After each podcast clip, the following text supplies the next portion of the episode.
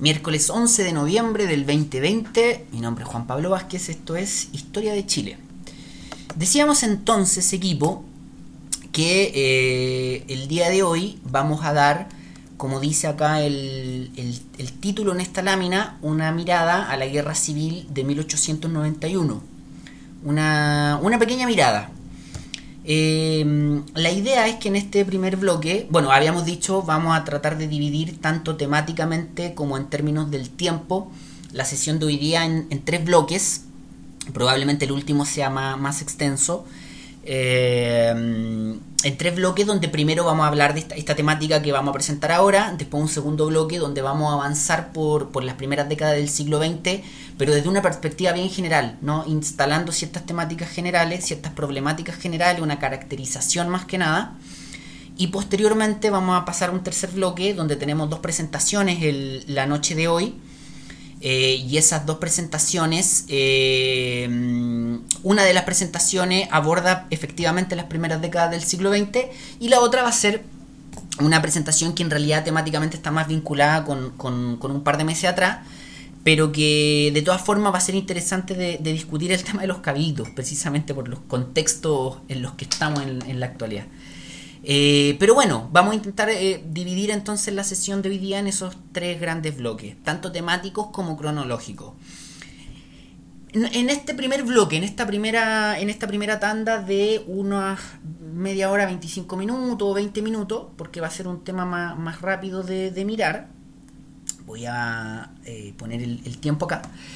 Eh, la idea es que eh, intentemos reconocer e identificar algunos de los principales actores del conflicto en torno a la guerra civil de 1891. En segundo lugar, reconocer las principales consecuencias... Ya. Muchas gracias. Está, está bueno ese aviso rápido porque es fácil de resolver. Ahí se arregló, ¿cierto? Sí. Ah, ya. ¿Se echó a perder?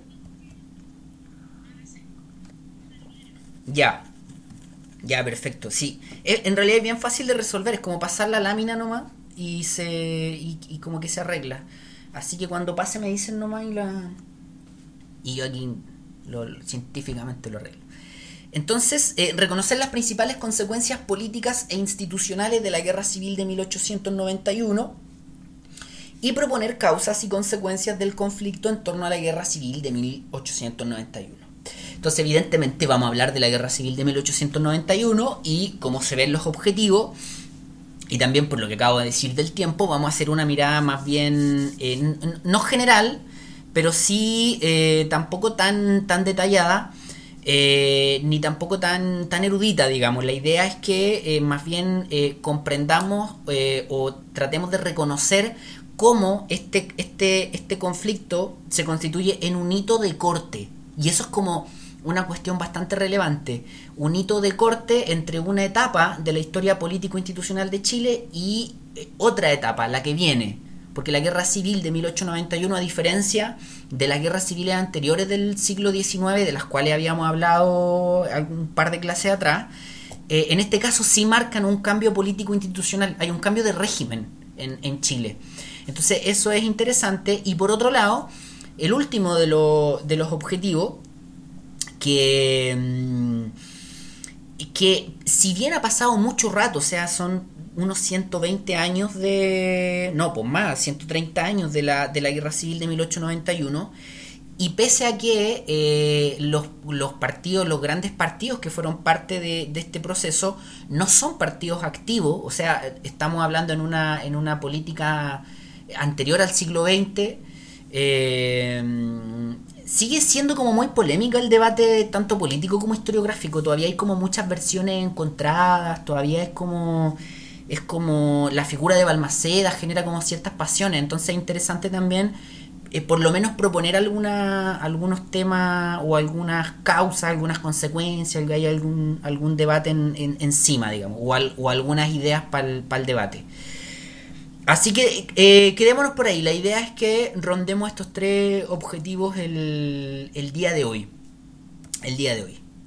Así que. Mm, así que vamos adelante. Eh, intentemos, partamos por la, la, cosa, partamos por el constructivismo antes del antes del, del, torpedo. No sé si alguien tiene alguna noción, alguna idea, como para iniciar respecto al, al, a qué pasó en la guerra civil de 1891, quiénes estaban metidos entre medio, qué, qué significó, qué cambios trajo. No sé si alguien tiene alguna. alguien quiere hacer el puntapié inicial.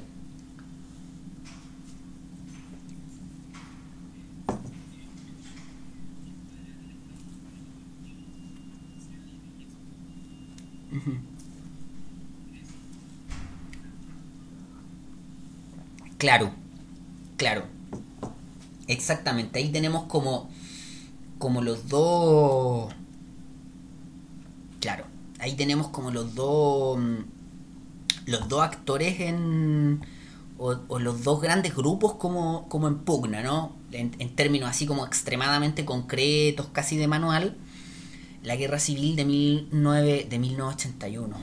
De 1891 en 1981 nació mi hermana, por eso el, mi psiquis me tiene que haber confundido. Es 1891. Eh, en términos súper concretos, es, una, es lo que dice el compañero, un, conflicto armado que va a durar unos seis meses más o menos, entre febrero y agosto, cinco meses, seis meses, de 1891, donde curiosamente la tensión, digamos, la disputa si las guerras civiles anteriores en el siglo XIX habían sido claramente entre liberales y, muchos de esos liberales, liberales más radicales, ¿no? Em, muy influenciados por lo que había pasado en Francia, y, conservadores, o sea, una, un conflicto armado con un trasfondo de clivaje político súper tradicional, o sea, dos sectores políticos que se enfrentan, en este caso no, no, no es ese el clivaje, no es ese la tensión, o por lo menos la tensión aparente. Esto no es entre conservadores y liberales, sino que la cara del conflicto, como muy bien dice Sebastián, es el presidente eh, José Manuel Balmaceda versus el Congreso Nacional. Lo que además implica que es una cuestión transversal políticamente. Van a haber gente del sector político de Balmaceda que va a estar en el, Congreso o del bando del Congreso. Y para hacer las cosas más complicadas todavía, como muy bien dice Sebastián, el presidente o expresidente Balmaceda, esa cosa gringa de, decirle a los expresidentes presidente, ¿no? Esa cuestión hace, hace 15 años en Chile no pasaba, de repente se lo empezamos a copiar a los norteamericanos.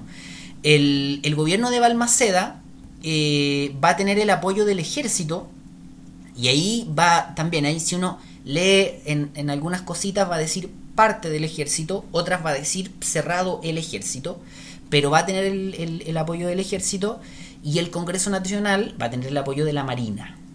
¿no? Entonces, además de que, como, como dice técnicamente Sebastián, los poderes del Estado se van a terminar enfrentando, eh, las fuerzas del orden en Chile también se van a terminar enfrentando, se van a, se van a dividir. Vamos a tener a la Marina por una parte y el ejército por, por la otra como para generar un cuadro de más conflicto todavía.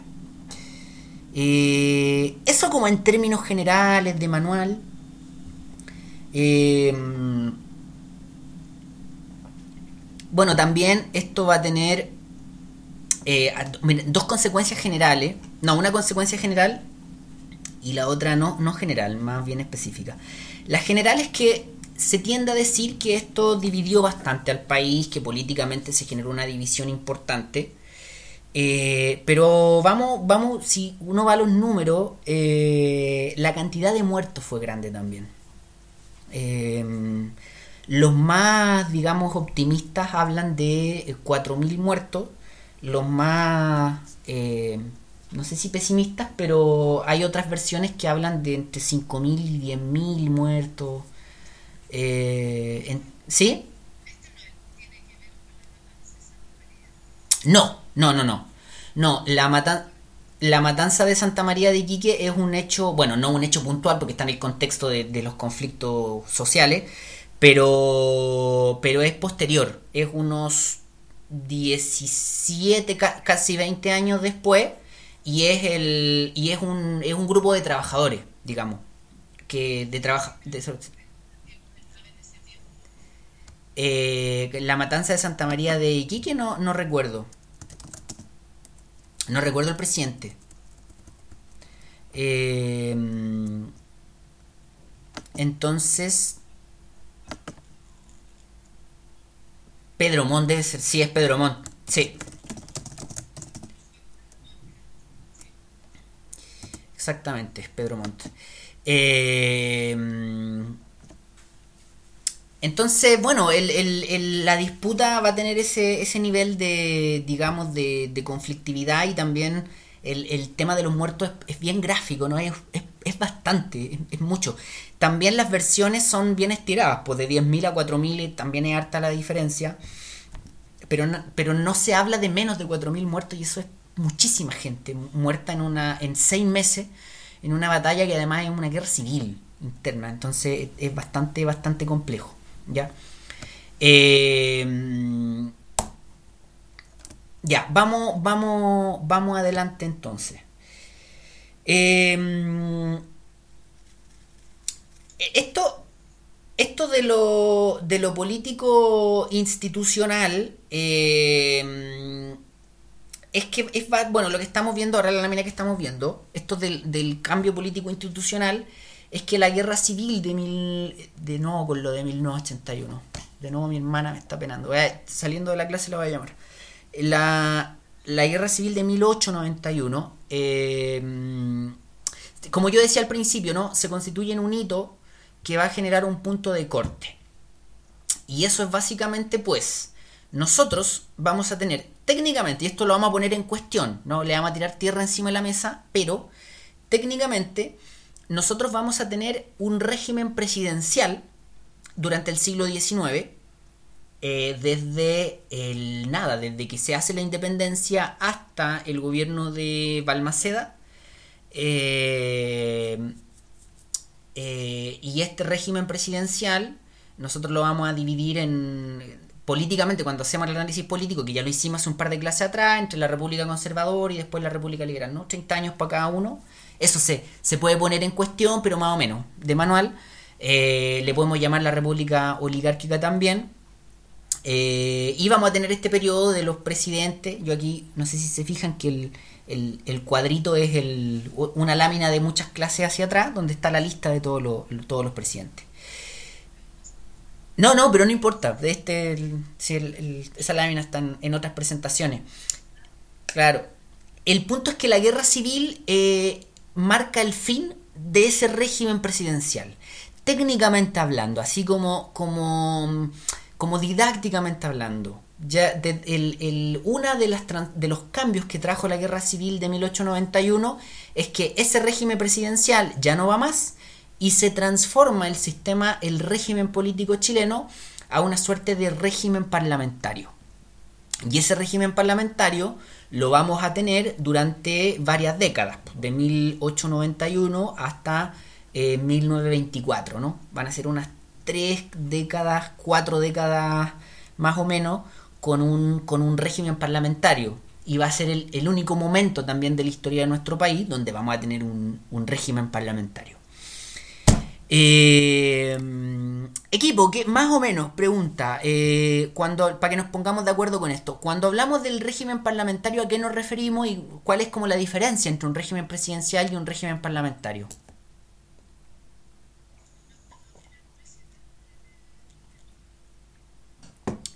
O sea, ¿alguien más? ¿Alguna, ¿Alguna otra opinión? Eh, en el régimen parlamentario eh, es interesante porque las, las dos observaciones eh, son inexactas, pero tienen mucho de, de, ciertas, ¿no? Son inexactas, pero tienen mucha de, de, de, certeridad. No, no sé si existe la palabra. De certeras. ¿Alguien más? ¿Alguna otra observación?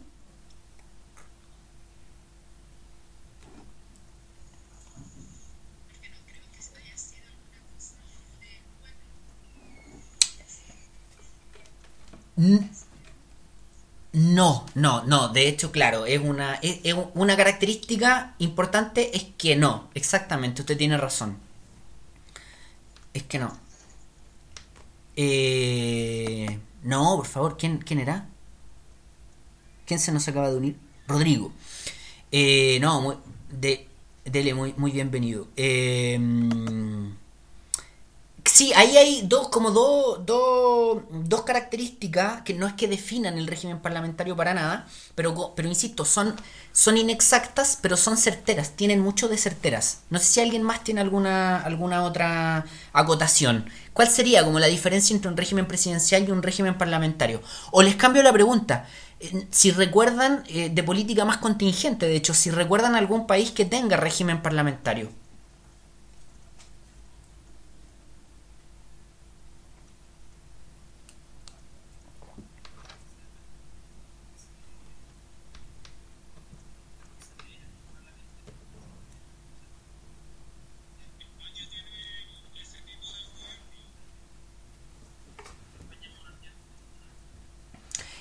España tiene un régimen parlamentario, sí.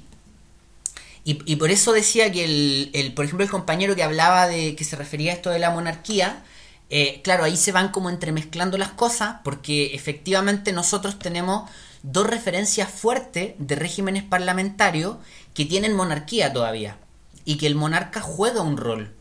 Eh, España es uno, un régimen parlamentario, como decía Sebastián, ahí, ahí se fusionan por Rodrigo me parece que era que decía, España como régimen parlamentario, los dos tienen razón, España como régimen parlamentario y también como monarquía constitucional, y hay, hay otro país más que, es una referencia muy grande que tiene la misma característica.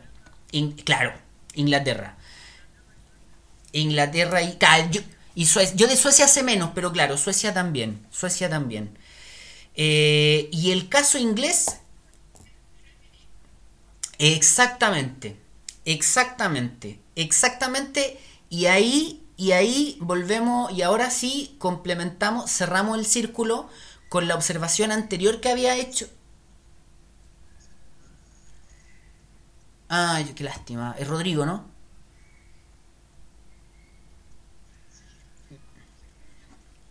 Ah, de veras, de veras que usted había viajado, sí. Oiga, muchas gracias por,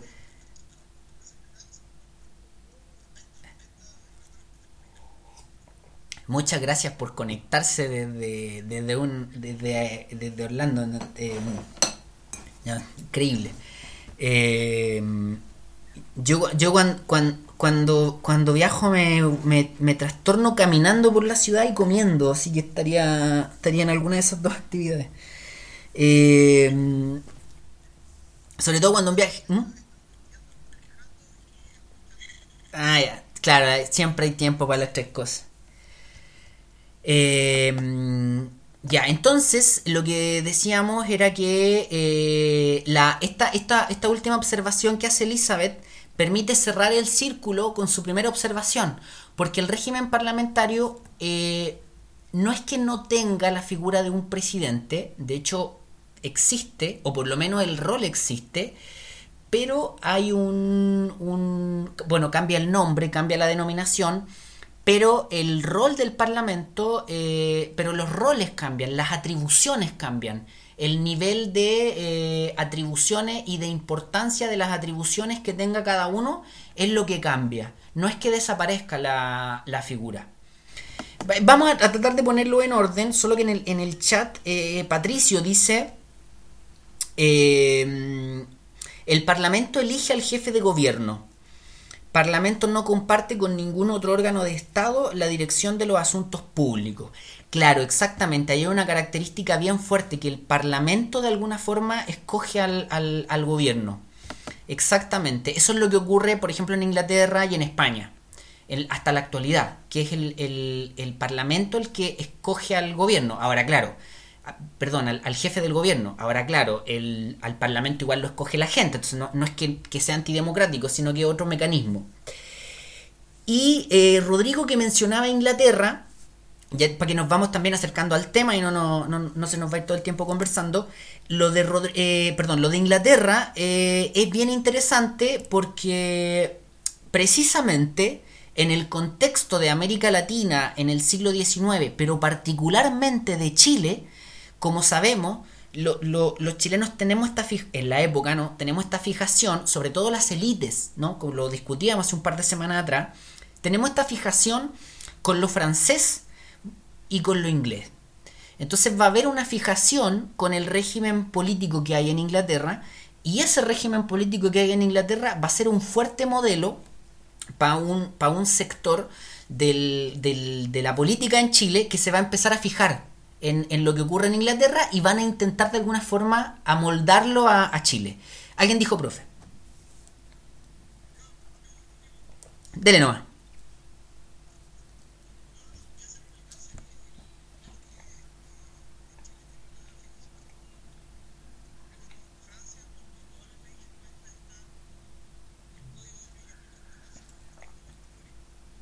Mm.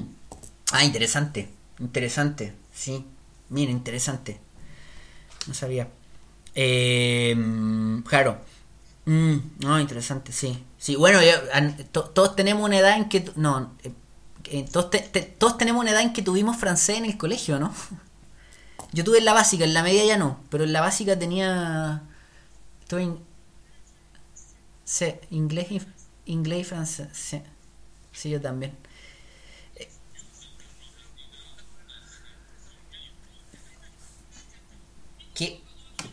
Qué jóvenes. Ahí, ahí. no, no se tire para abajo, es porque es joven, no, es porque es más joven. El... No, no, es difícil.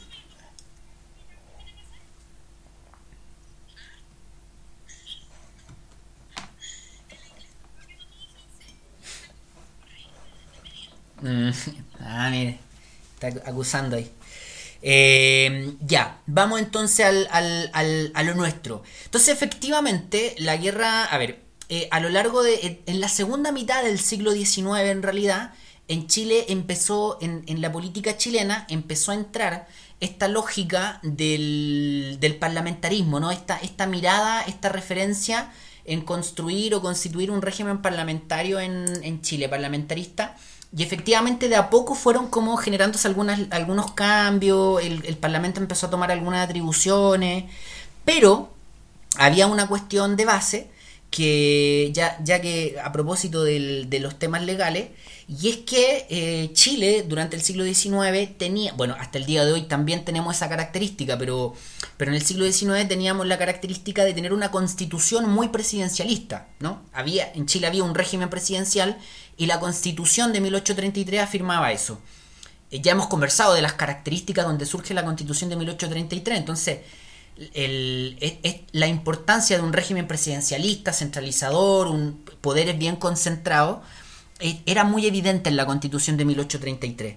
Pero a lo largo del siglo XIX se van incorporando algunas cositas que de alguna forma empujan hacia mayores atribuciones parlamentarias. Y como ya nos explicó eh, Sebastián, la, guerra civil de 1891, los principales protagonistas, las caras del conflicto fueron el gobierno eh, de Balmaceda y el parlamento. Y el parlamento. Y los que estaban en el parlamento eh, eh, eran parte de estas ideas de generar un régimen parlamentario. Y bueno, la guerra civil es ganada por el bando del, Congreso chileno. El gobierno pierde la, la guerra civil en agosto del, del, año 1891 el gobierno pierde las batallas definitivas, una en Placilla, la otra en Concón, se pierde militarmente, se pierde políticamente. Balmaceda le entrega el gobierno a, temporalmente a, eh, a, bueno, de hecho a Baquedano. Eh, Balmaceda de hecho se asila en la embajada de, Argentina y un par de días después escribe un, escribe escribe una serie de cartas y después termina suicidándose. Eh, pero bueno, más allá de, lo, de la descripción, que eso se puede encontrar en, en, muchos textos, manuales en internet, sí.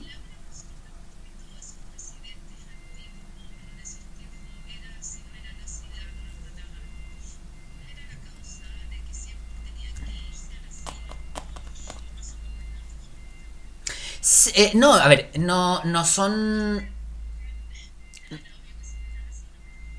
el no, Sí, eh, no, eso tiene que ver. A ver, primero, no, no, no, son como todos, digamos, no es tanto. Y como lo hemos conversado, el caso chileno es de, es de una situación de estabilidad política un poquito mayor que el resto de los países de América Latina. Entonces, no es tan, tan frecuente. Pero sí, pero sí usted tiene razón que, mm, que eso es una cosa que ocurre. Y ocurre en contextos de inestabilidad política, pues de, de climas de política muy agitada y de violencia política donde los cambios no son ordenados, no, no, se termina un gobierno y empieza el otro, no porque se terminó el periodo y porque hay como, digamos, una visión de país en conjunto, sino porque eh, son contextos de política muy agitada, entonces finalmente el que el que el que pierde el gobierno tiene que tiene que irse porque el clima es muy es eso son situaciones como de violencia política de una política muy conflictiva donde operan más los proyectos políticos momentáneos que las instituciones de largo plazo. Y, bueno, eso se nota más en el siglo XIX también porque una, un sistema político más inmaduro, más también pues con más violencia política, con un nivel de conflictividad más evidente, con instituciones menos sólidas, menos estables, eh, sistemas políticos menos maduros. Eso, eso, eso es básicamente. Eh, entonces, ¿sí? Es que esa es una. Es que. Es que esa es una de, de las características de los sistemas políticos más inmaduros. Que, que los militares tienen una participación más, más activa en la política. Porque los militares lo que son es las fuerzas del orden.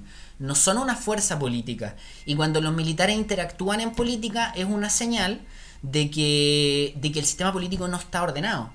Esto es tan así que, por ejemplo, en el, en el siglo XIX, en la frontera del siglo XIX y el XX, uno de los partidos políticos más relevantes en Perú era el Partido Civilista.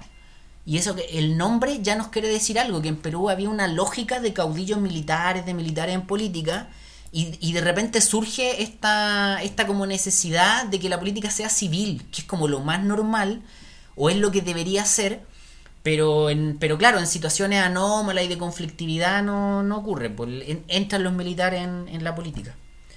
Eh, bueno, el punto es que, el punto es que eh, durante algunas décadas del siglo XIX estas ideas del parlamentarismo empiezan a entrar a Chile.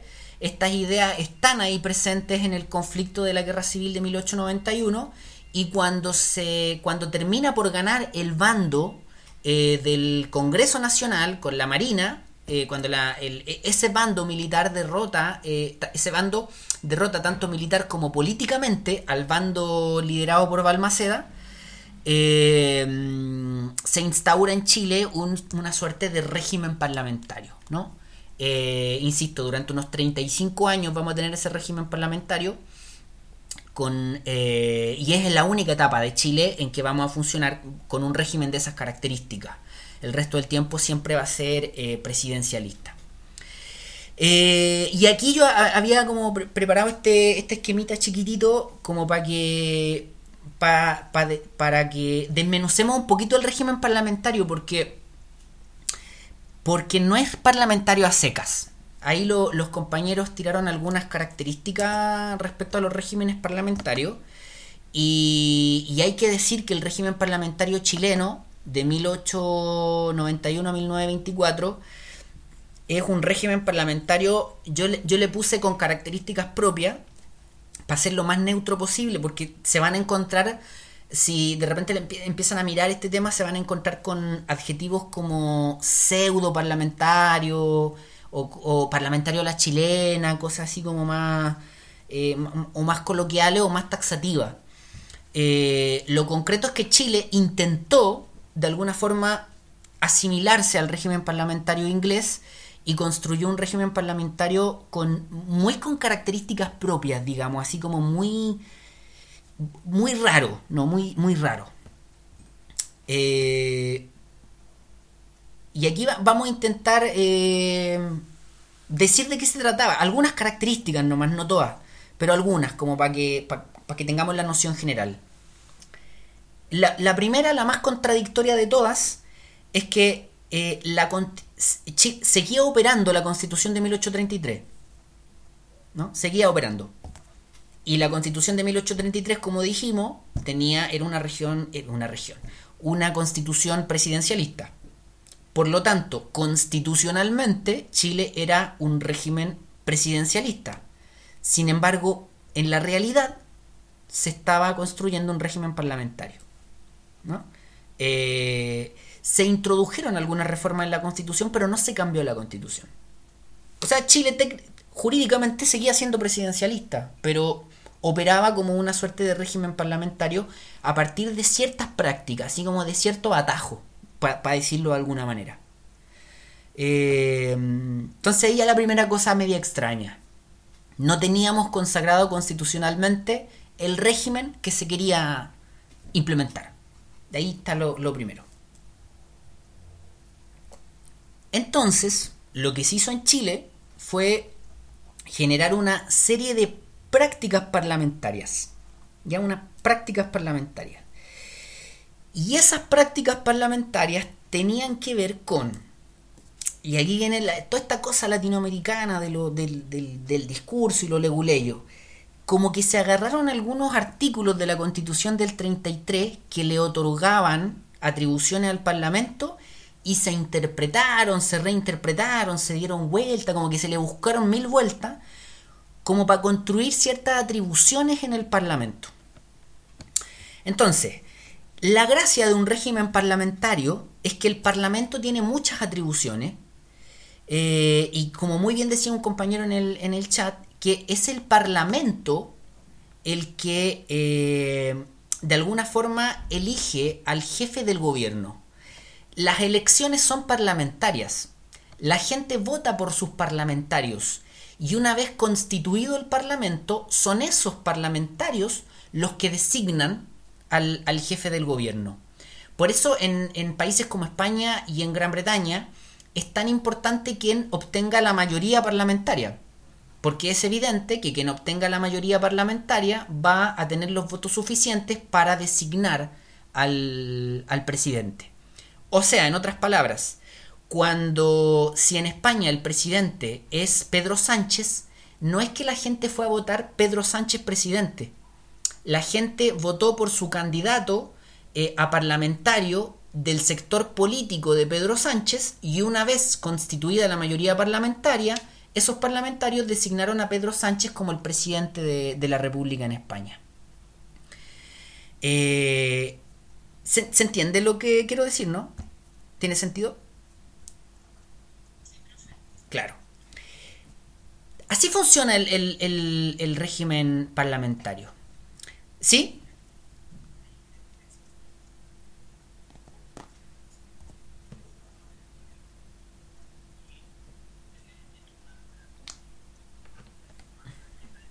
Exactamente.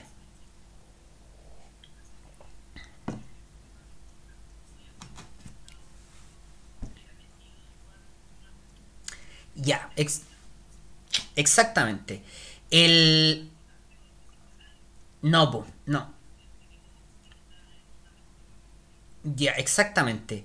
El, es que hay ese, esa, esa pregunta es, es parte, esa, de hecho esa pregunta nos permite como avanzar, porque eh, de una parte es como, es como parte de todo el, no sé si desorden, o pero de todas estas características propias que tenía Chile.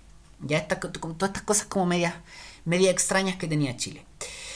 Eh, como muy bien dice Sebastián, siguiendo con el ejemplo de España, en España el jefe de, en la actualidad, siguiendo con el ejemplo de España y en la actualidad, el jefe de gobierno en España es el presidente, que en este caso es Pedro Sánchez, que es elegido de la forma que lo acabamos de, explicar. Y como muy bien dice Sebastián, en los regímenes parlamentarios, y que además son eh, monárquicos, monarquías constitucionales, existe la figura del jefe de Estado, no, que no es lo mismo que el jefe de gobierno. El jefe de gobierno es como el equivalente al presidente, como en España, que de hecho tiene ese nombre. Eh, en Inglaterra es el primer ministro. En Alemania, que no tiene monarquía constitucional, pero que tiene régimen parlamentario, es la canciller. Y en el caso de Chile, eh, ah, perdón. Y el jefe de Estado es el monarca, en el caso de España. En el caso de Gran Bretaña, de Inglaterra también. El jefe de Estado es el monarca. Por lo tanto, como también muy bien lo apunta Sebastián, el jefe, el jefe de Estado no, no, se, no se somete a un proceso electoral, ni directo ni indirecto, pues el monarca no se somete a eso. Eh, eh, son otras las razones. Entonces en el caso chileno se hizo un, una, suerte de enroque medio extraño. El que va a en el régimen parlamentario chileno, el que va a ocupar el rol de jefe de Estado va a ser el presidente de la República. ¿No? Que sí es electo. Por eso digo que este régimen parlamentario chileno es, como, como, como, se le dice, pseudo parlamentario, parlamentario de la chilena, como le puse yo acá más, más neutro, menos taxativo, con características propias, etcétera el jefe de Estado o el que va a cumplir el rol de jefe de Estado en el, para el caso chileno va a ser el presidente. Y el que va a cumplir el rol de jefe de gobierno va a ser el ministro de Hacienda. En el caso, en el caso de Chile. Eh, en el caso de, los países como España, como Gran Bretaña, eh, hay, una, hay una cosa técnica es una cosa media rara, como se mezcla lo político con lo simbólico. El monarca, el monarca tiene la facultad técnicamente para nombrar un, jefe de gobierno. Ahora no lo va a hacer porque la política no funciona así, porque la realidad no funciona así y porque quedaría un caos político, ¿no? Por eso es que se hace el acto simbólico de que el monarca le pide al parlamento que designe a un presidente, ¿ya? Entonces como que o a un jefe de gobierno, perdón. En el caso de Inglaterra un primer ministro, en el caso de España un presidente. Entonces todo ese sistema como que en Chile se quiso de alguna forma de alguna forma imitar y se estableció este enroque extraño donde el ministro de Hacienda va a ocupar como simbólicamente el rol que en, una, en un sistema parlamentario como España o como Inglaterra ocuparía el primer ministro o el canciller o el presidente como en el caso de España y el presidente de la República va a ocupar de alguna manera el, rol de jefe de, jefe de Estado. ¿Y cómo se nota simbólicamente eso? Es que el presidente de la República, en la época del régimen parlamentario, al igual que hoy día de hoy, tiene el poder para designar al ministro de Hacienda, pero no lo va a hacer. Se lo va a pedir al Parlamento. Así como en España el rey le pide al Parlamento que designe al presidente, en la época del régimen parlamentario chileno, el presidente le va a pedir al Parlamento que designe al ministro de Hacienda. Y que el ministro de Hacienda en la época se va a encargar de, muy similarmente a, como, a lo que se encarga hoy día, cosas como de seguridad interna, como de ser el encargado como muy político del, presidente, pero eh, va a ocupar como ese rol de jefe de gobierno, como que va a asumir más atribuciones de las que normalmente tendría un, un ministro de Hacienda. Y se replica, insisto, esta cosa media simbólica política de que, de que el presidente le va a decir al Parlamento que designe a un, a un, a un ministro de Hacienda. Y eso implica un riesgo político extraño, o sea, imitar ese régimen parlamentario inglés implica, eh, le implicó al sistema político chileno la situación que se podía dar y que de hecho un par de veces se dio, de que el presidente de la República no tuviese mayoría parlamentaria. En España es imposible que el presidente no tenga mayoría parlamentaria por lo que acabamos de decir, porque el Parlamento designa al presidente. El Parlamento designa al presidente y la mayoría absoluta, el, sector político que tenga mayoría en el Parlamento, va evidentemente va a escoger a uno de los suyos. Por lo tanto, la mayoría parlamentaria siempre se va a ver representada en el gobierno. Como en el caso chileno, habían dos elecciones, una para presidente y una para parlamento, podía ser, y como ocurre hasta el día de hoy, que la gente escoja a un presidente de un sector político, eh, pero que haya otra mayoría parlamentaria. Entonces, en Chile se intentó y se podría decir que se logró que la figura del presidente fuese como bien transversal. ¿no? Que fuese una, un, que el presidente lograra como salirse del conflicto político cotidiano y que tuviese una mirada transversal. Pero también la realidad es que un par de veces el, presidente tuvo a un ministro de Hacienda de la oposición. porque ese ministro de Hacienda era designado por el Parlamento. Eh, yo sé que suena un poco confuso, pero es que es confuso. Por, por eso esto del régimen parlamentario con características propias. Ahora, aquí, dentro de, esta de todo esto que es tan confuso, nos queda una confusión más todavía.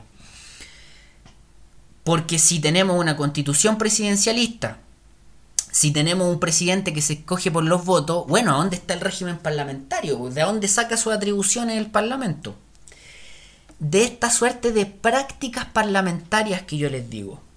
Y estas prácticas parlamentarias uno las puede desglosar en, en, en algunas de ellas, pero hay tres que son las más claves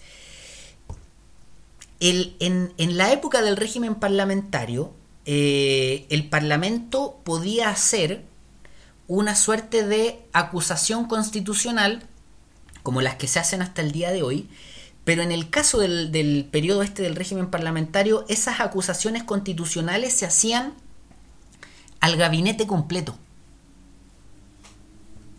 ¿No? esa acusación constitucional que se le puede hacer a un ministro hoy día y se le puede sacar del cargo y todo, bueno, en la época se podía hacer el gabinete completo.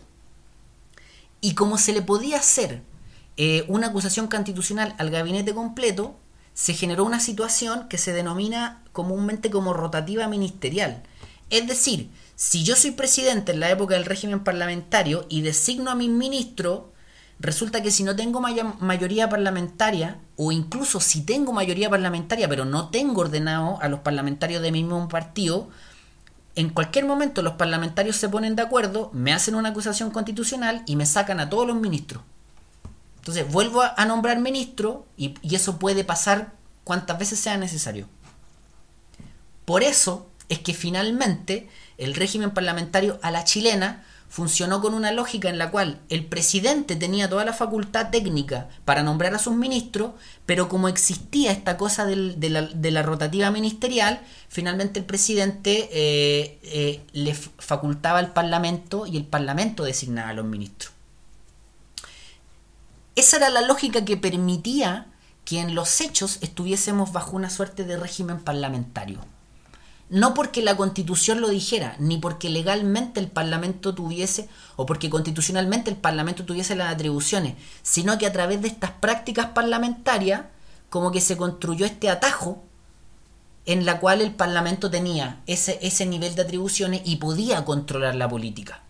Así, de esta manera, el presidente asumía y le designaba al Parlamento la responsabilidad de asignar los ministros, particularmente el, ministro de Hacienda, que era el ministro con, más atribuciones.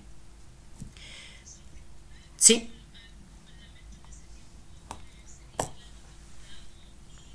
Lo, sí, bicameral, igual que, bueno, eh, claro, igual que ahora. Eh,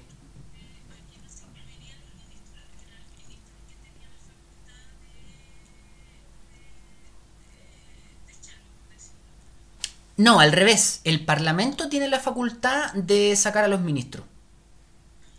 eso, eso permitía que, en, un régimen constitucionalmente parlamentario, jurídicamente, perdón, jurídicamente presidencial, en los hechos políticamente fuera parlamentario, porque el Parlamento tenía la atribución de, de destituir a todo el gabinete, de destituir a los ministros, de destituir a todos los ministros. Entonces, para evitar que el Parlamento te destituyera a todos los ministros así permanentemente, al final lo que se hacía era que el presidente le encargaba a los parlamentarios designar a, a los ministros. ¿no? Entonces, eh, al final en los hechos, así como utilizando este atajo, esta suerte como de... Eh, no quiero eh, ser como utilizar un término despectivo, pero utilizando como estas prácticas políticas medias, medias de atajo, en los hechos se terminó generando un, régimen político donde el Parlamento tenía una cantidad muy grande de atribuciones, casi como en un régimen parlamentario, pero así bien, insisto, con atajos, con leguleyadas, con reinterpretando artículos, cosas así como, como media, como medias raras.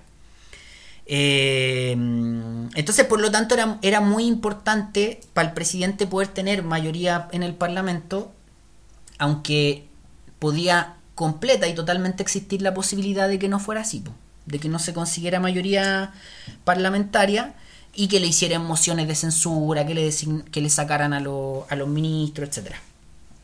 Etcétera, etcétera, etcétera. Eh, equipo, ¿esto tiene sentido? ¿Se entiende? ¿Funciona? ¿Qué dicen?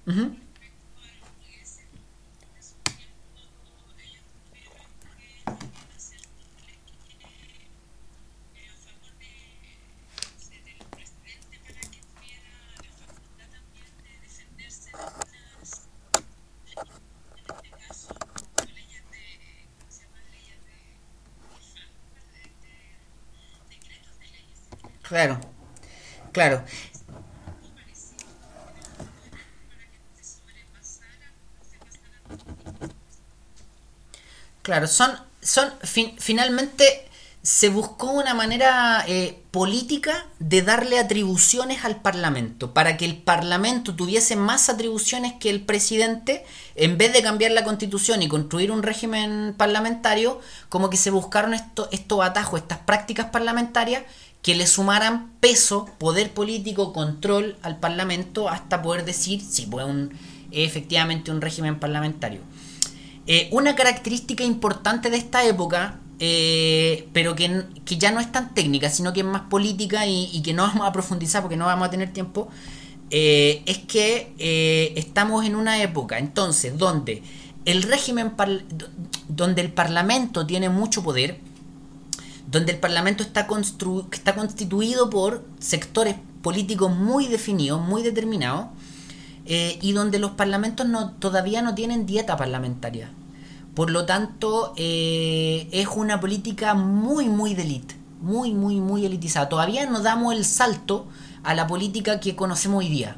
¿No? Este fin del siglo XIX y primera década del siglo XX es una política muy aristocrática, una política muy de élite, muy de mesa, muy de salón, digamos. No, aquí todavía no aparece Alessandria hablándole a, a los trabajadores del salitre, todavía no, no, eso aún no, no pasa, es como una separación muy grande entre políticos de ese tipo versus esta, esta política muy de salón, muy aristocrática, muy, muy oligárquica.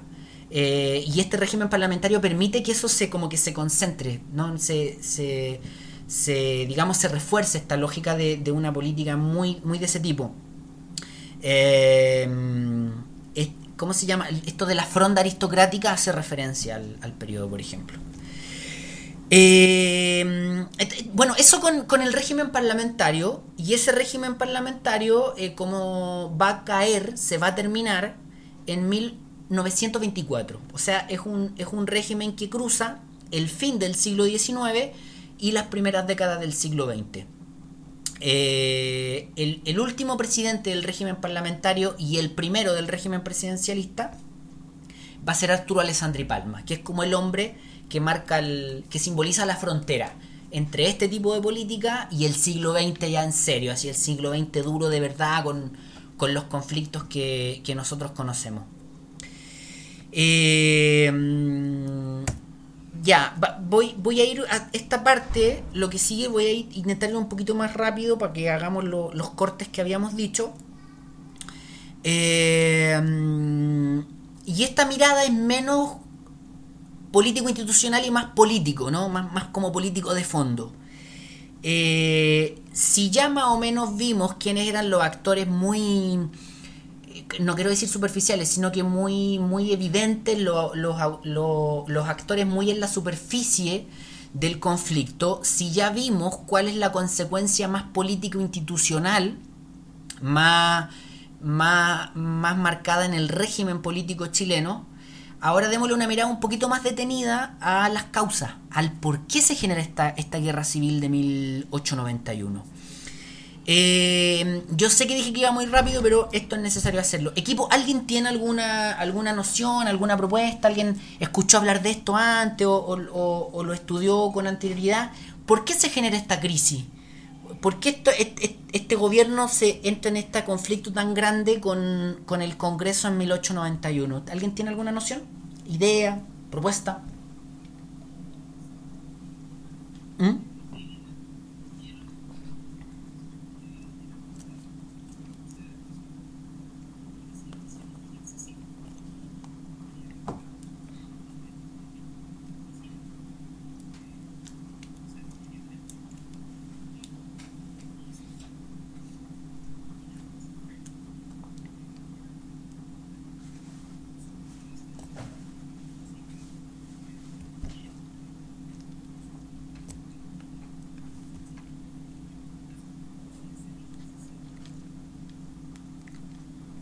Claro, ahí se, entendió completamente la idea de Sebastián, pero también se notó como que se le cortó el...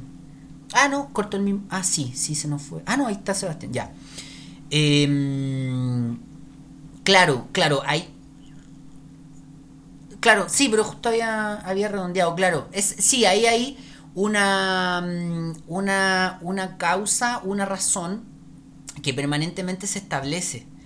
Eh, esta lógica de mm, centrar de alguna forma el, conflicto en precisamente en, en, esta, en, este, en este parlamentarismo versus el presidencialismo. Y que de alguna forma el, parlamentarismo habría avanzado, yo sé que suena, parece como trabalengua y parece que fuese de excesivamente evidente, pero y hasta burdo, pero claro, el parlamentarismo o la lógica del parlamentarismo avanzaba en el Congreso y el presidente eh, avanzaba con su lógica del presidencialismo o defendía un, presidencialismo. Entonces, en la medida en que esa tensión crecía, también crecía una disputa más, más centrada en la figura de Balmaceda y del Congreso específico que operaba en, en, en esa época. Eh, existió ese conflicto, sí, efectivamente.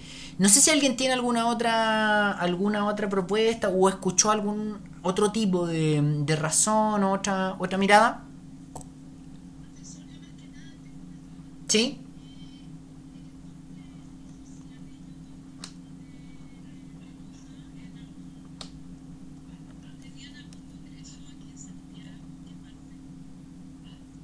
Físicamente hablando.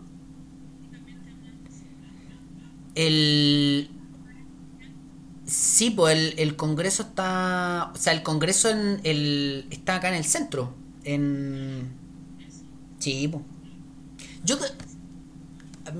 Mire, ahora me. Yo creo que sí, ¿o no? O sea, ahora, me, ahora, me, ahora que me hizo la pregunta empecé a dudar, pero hasta donde entiendo no. El, el, el Congreso. Eh, el, digamos, el edificio del Congreso era el, el, el que está acá en el centro. No me acuerdo la calle, pero que está acá en el centro. Cerca de la universidad, de hecho.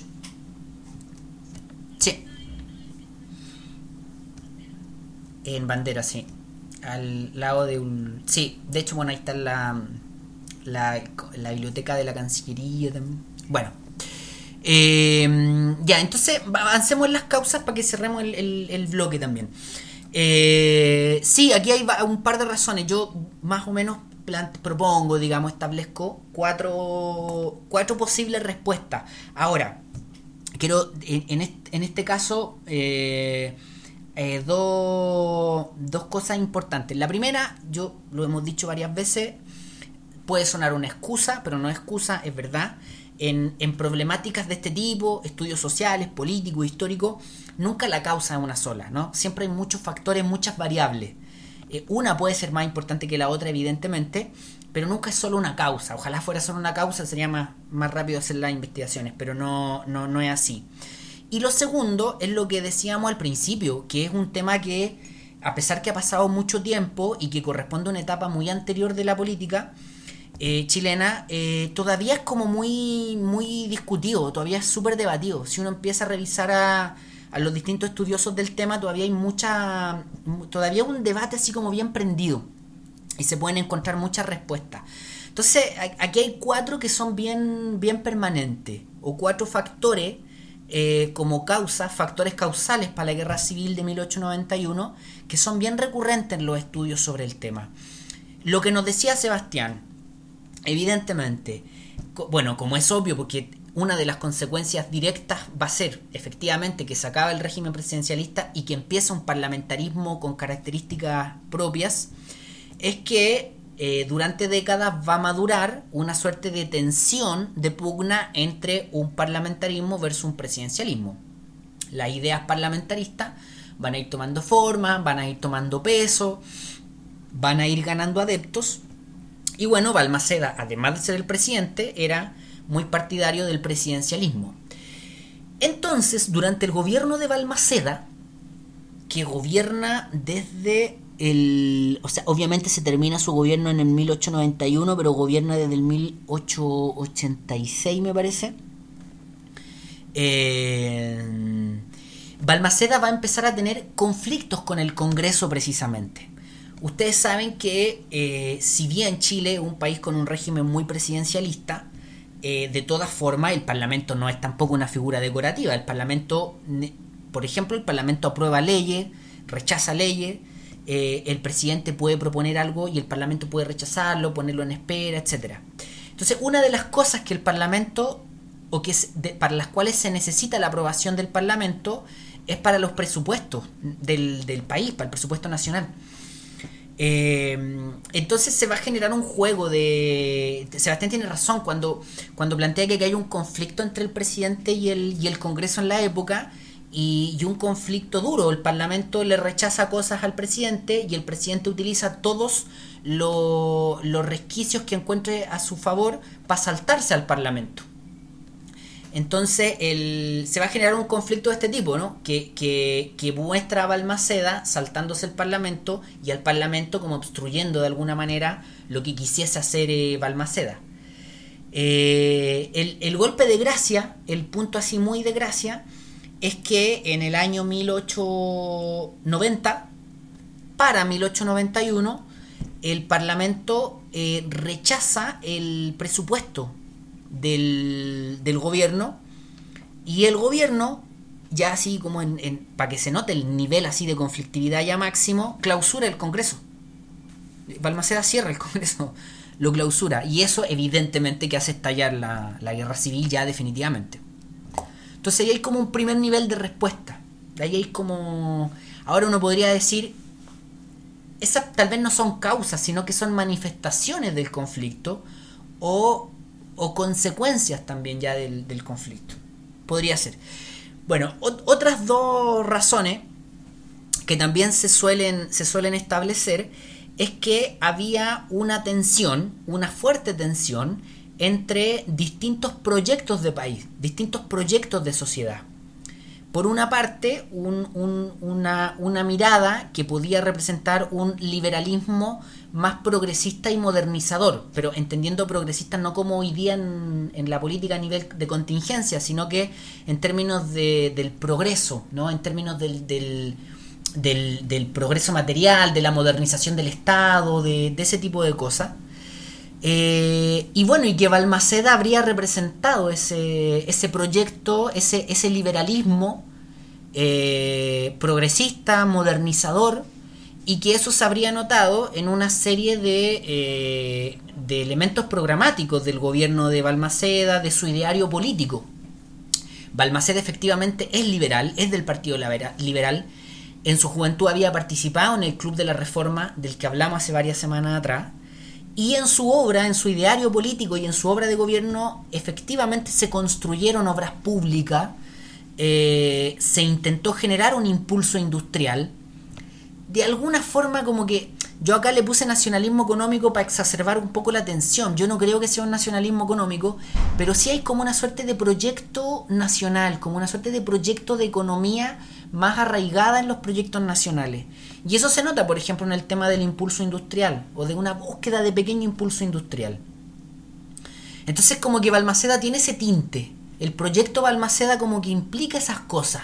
Obras públicas, trenes, vías férreas, entender la modernización como entender también el, Estado tomando atribuciones. Como que de alguna forma Balmaceda representa, representa eso. Y por otro lado, eh, vamos, a, vamos a ver que ese proyecto se enfrenta con el proyecto de una oligarquía más tradicional, de una oligarquía más liberal en términos económicos, pero conservadora en términos más tradicionales. No, no, no, eso que acabo de decir no, sino que una oligarquía más tradicional. No, no hay para qué ponerle tanto adjetivo. En articulación o, o, en sintonía con los capitales extranjeros que estaban operando en Chile. ¿Y por qué eso es relevante? Por lo que conversamos la semana pasada y hace dos semanas atrás, por el tema del salitre. Entonces ahí empieza también a ser un elemento que agudiza toda esta tensión. ¿no? Ahí hay como antecedentes que te permiten como encontrarle de alguna forma más sentido a esta explicación como causa. El tema del salitre. Chiquillos, Balmaceda está muy lejos de lo que conversamos en la semana pasada cuando hablábamos de la nacionalización del cobre. Balmaceda no está en esa panada, no, no es que se haya hablado de nacionalización, no.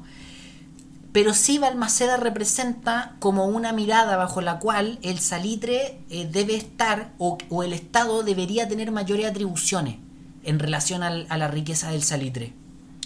Versus esta oligarquía tradicional mucho más vinculada a esta lógica de las rentas, del impuesto y de que se hagan cargo los capitales foráneos. Saber que existe esta diferencia de posiciones te permite inferir que tal vez el conflicto de la guerra civil algo tenía de esto también. Como que de alguna manera esto influye un poco. Porque como lo conversábamos nosotros las últimas dos semanas, el hecho de que haya salitre, el hecho de que se genere todo este impulso a partir del salitre en el norte, no solo implica el salitre, o sea, no solo implica sacar el salitre y venderlo, también lo de las obras públicas, por ejemplo, la construcción de líneas férreas, los encadenamientos económicos, se genera una demanda de eh, ciertos productos industriales, entonces hay todo un encadenamiento eh, que de alguna forma es material para esta tensión, para que existan estos dos proyectos de país diciendo, ya, pues el país está cambiando y ¿quién se hace cargo de esto? ¿Nosotros o ellos? Entonces aquí hay una tensión que es real y habría que ver qué tan central o qué tan causa de la guerra civil de 1891 es, ¿no? Ahí lo, planteo, digamos. Hay, una, hay un tipo de respuesta ahí. ¿Esto tiene sentido? ¿Se entiende esta, esta tensión?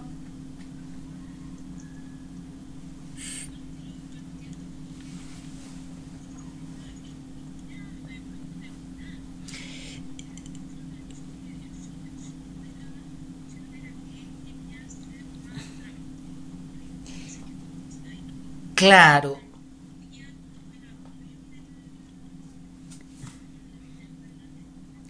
Claro, pero no, no lo claro, pero, pero como pensar como los como proyectos de país confrontados, ¿no? Como, como dos visiones distintas, de alguna manera.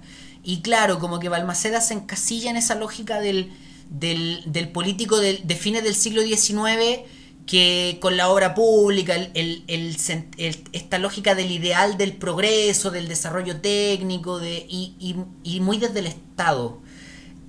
Sí, alguien, alguien pidió la palabra.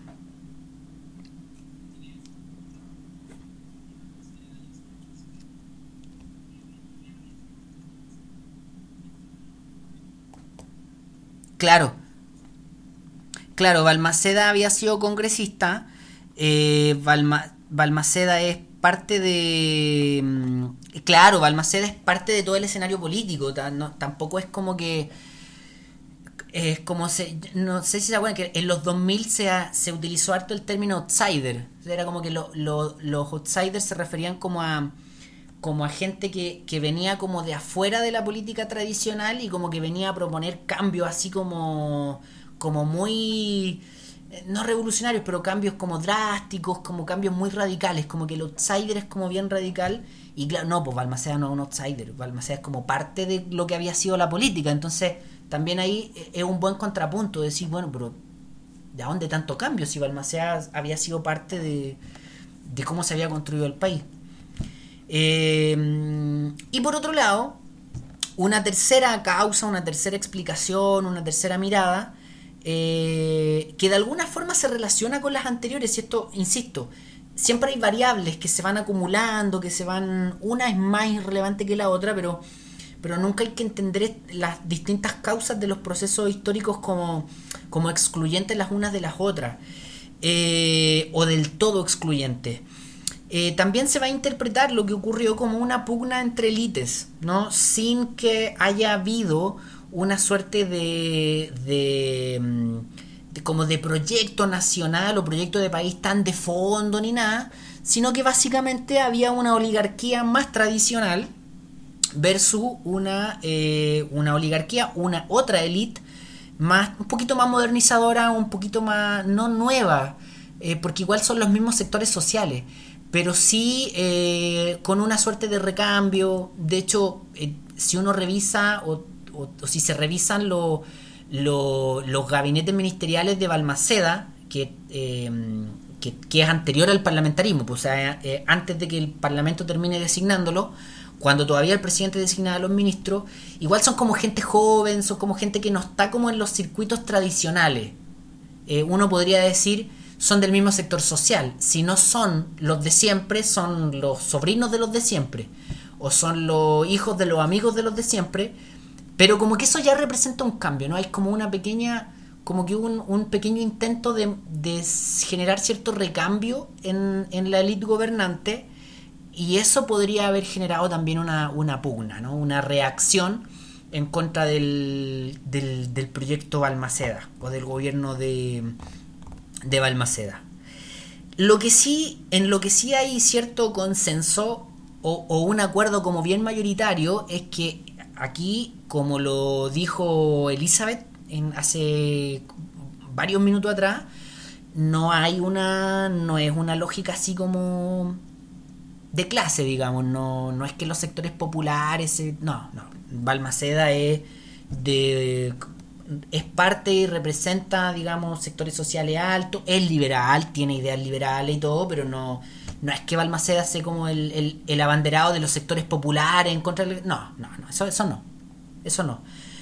Pero sí, estas, me, parece que estas cuatro explicaciones o estas cuatro causas tienen, tienen articulación, creo que son complementarias entre ellas como para terminar por explicar el, el, clima conflictivo que había en la época y que terminen, insisto, en una guerra civil de entre 4.000 y, de, como dicen en el tenis, a la, a la hora que se juegan los partidos, no antes de las 5, bueno, en este caso, no menos de 4.000 muertos en 6 meses, 5 meses.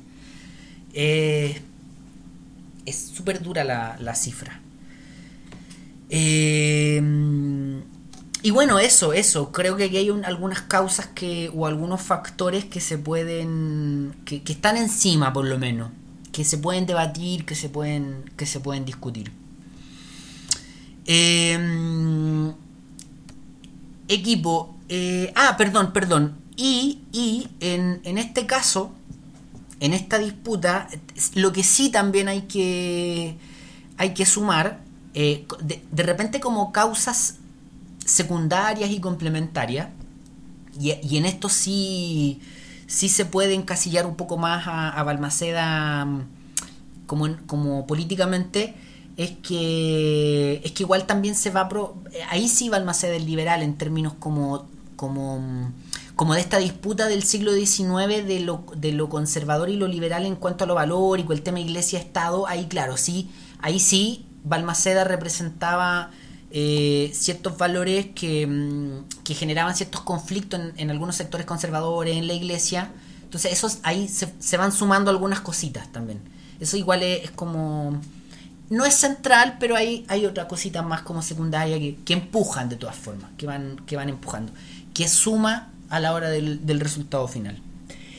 Eh, eso, eso respecto a, este tema. Eh, no sé si tienen alguna, alguien tiene alguna observación, eh, pregunta, algún alcance, como para ir cerrando y hacer el receso y después volver a, a las presentaciones. ¿Alguna observación final, comentario, pregunta, crítica, insulto?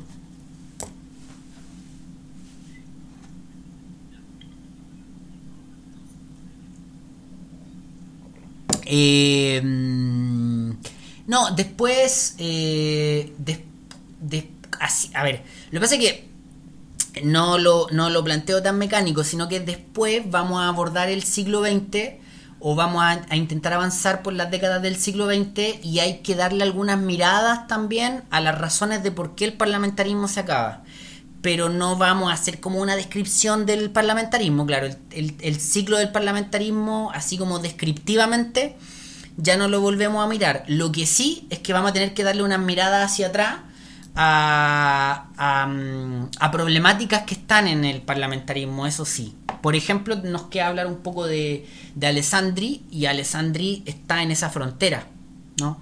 El fenómeno Alessandri de algún... como de claro, una cosa así. Que eh, Alessandri, de hecho, es como, es como Alessandri simboliza la ruptura con todo este tipo de política tipo parlamentarismo, tipo época del parlamentarismo chileno. Entonces, claro, hay que, hay que mirarlo desde, esa, desde, esa, desde ese ángulo. Eso. Em, ya, equipo, entonces. Si no hay. ¿Sí? A Alessandri precisamente. Exactamente.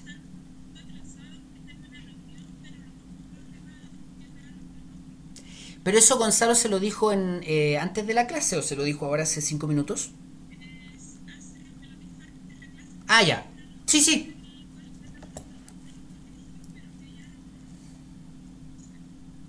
Sí, sí, sí, sí, exactamente. Eh, mm, mm, mm, mm, ya.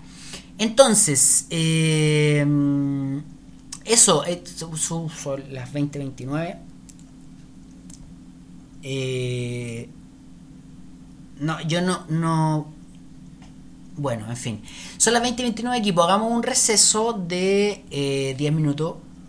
Debería ser más, pero bueno, en fin. Eh, sí, hagamos un receso de 10 minutos hasta las 20:40 y eh, retomamos con las exposiciones.